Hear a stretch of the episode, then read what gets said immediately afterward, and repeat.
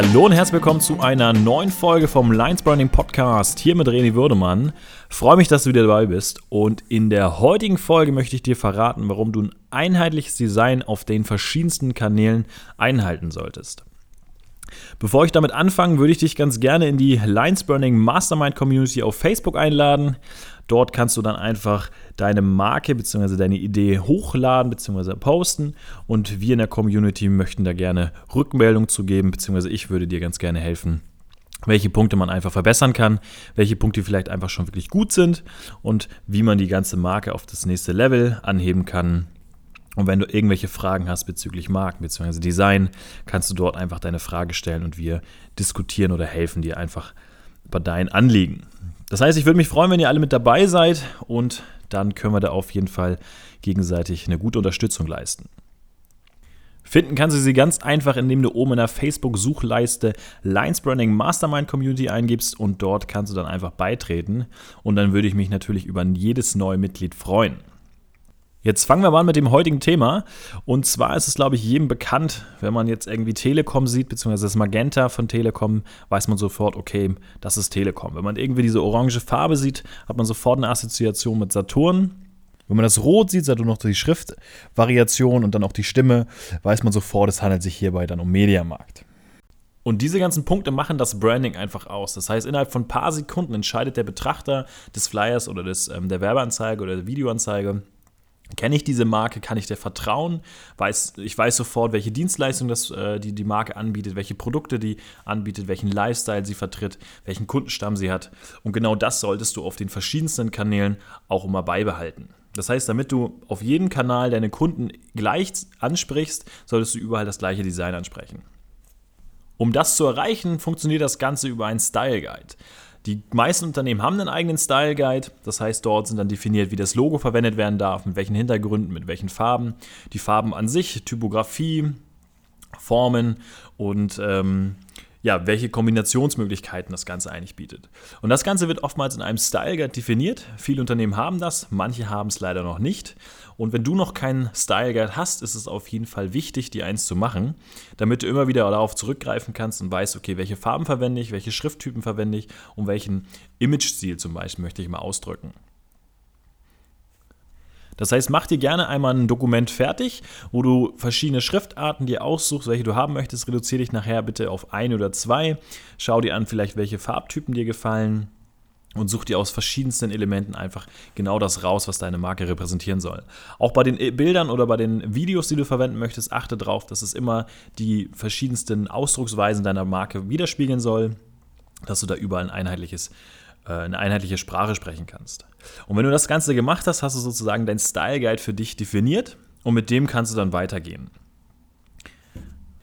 Je nachdem, ob du jetzt schon designaffin bist, beziehungsweise mit den Designprogrammen schon umgehen kannst, oder nicht, möchte ich dir jetzt allererstes empfehlen, wenn du schon im Designbereich tätig bist, beziehungsweise ein Händchen dafür hast oder einfach interessiert bist, mit Designprogrammen zu arbeiten, ähm, kann ich dir nur empfehlen, ich arbeite selber mit Photoshop und Sketch. Diese Kombination ermöglicht mir einfach relativ schnelles Arbeiten und auch einfach ein gutes ähm, Pattern sozusagen aufzubauen, mit dem ich dann immer wieder arbeiten kann. Das heißt, ich habe in Sketch verschiedene Vorlagen mir gebaut. Einmal den Facebook-Header, Instagram Stories, Instagram Postings, Facebook-Postings, ähm, Flyer, Visitenkarten, und, und, und.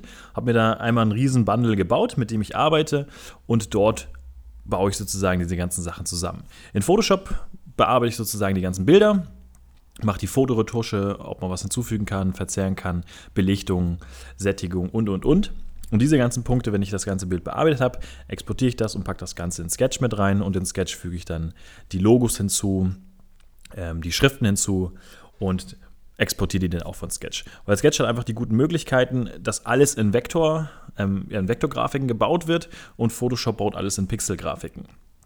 Ähm, ich weiß nicht, ob du dich damit auskennst, Pixelgrafiken, wenn du die auf groß skalierst, werden die halt verpixelt und unscharf und Vektoren sozusagen ähm, ja immer scharf, egal groß, wie du das ähm, aufziehst. Das hat aber den Vorteil, dass du bei Schriften verschiedene Größen anwenden kannst. Egal, ob es jetzt für einen großen ähm, Plakatdruck ist oder für einfach ein kleines Posting auf Instagram. Es ermöglicht dir einfach viele verschiedene Freiheiten und daher Bildbearbeitung mit Photoshop und alles weitere mit Vektor und Logo mache ich alles in Sketch. Dort kann ich das dann einfach exportieren und auf die verschiedensten Kanäle ja, publishen oder ähm, hochladen. Wenn du aber selber noch gar nicht so designaffin bist oder noch nicht das Händchen dafür hast oder gar nicht mit dem Programm umgehen möchtest oder umgehen kannst, kann ich dir auf jeden Fall ein Programm empfehlen namens Canva. Und das brauchst du noch nicht mal runterladen. Das ist einfach im Canva ein und dann findest du auch sofort dieses ähm, Tool. Es ermöglicht mir einfach auch viel einfacher mit Kunden zu arbeiten. Dort kann ich dann einfach auch die ganzen Pattern anlegen und den Kunden dann freigeben und dann können sie damit einfach ganz entspannt arbeiten. Ähm, wenn du bei Canva dich anmeldest, hast du eine kleine freie Version bis zu einem bestimmten Punkt. Dort kannst du verschiedene ähm, Varianten auswählen von auch wieder den ganzen Pattern wie Facebook-Header, wie Instagram-Postings, wie Instagram-Stories und, und, und. Ähm, dort kann man auch seinen Style Guide hochladen bzw. definieren. Das geht aber nur in einem geringen Maße. Wenn du die Pro-Version äh, kaufst, kannst du dir dort dann auch die Farben, Logo und ähm, Schriftarten definieren. Das brauchst du aber für den Anfang erstmal gar nicht sondern dass du erstmal reinkommst in das ganze System. Dort kannst du dann erstmal schauen, wie das Ganze für dich funktioniert. Und wie auch bei mir in Sketch mit meinen Vorlagen, kannst du bei Canva verschiedene Vorlagen einfach nehmen und kopieren und dann das Ganze dort designen. Dort hast du auch die Möglichkeit, wenn du das Händchen nicht für Design hast, von verschiedenen Designern Vorlagen zu nehmen, das zu kopieren, duplizieren und ähm, dann für dich zu verwenden.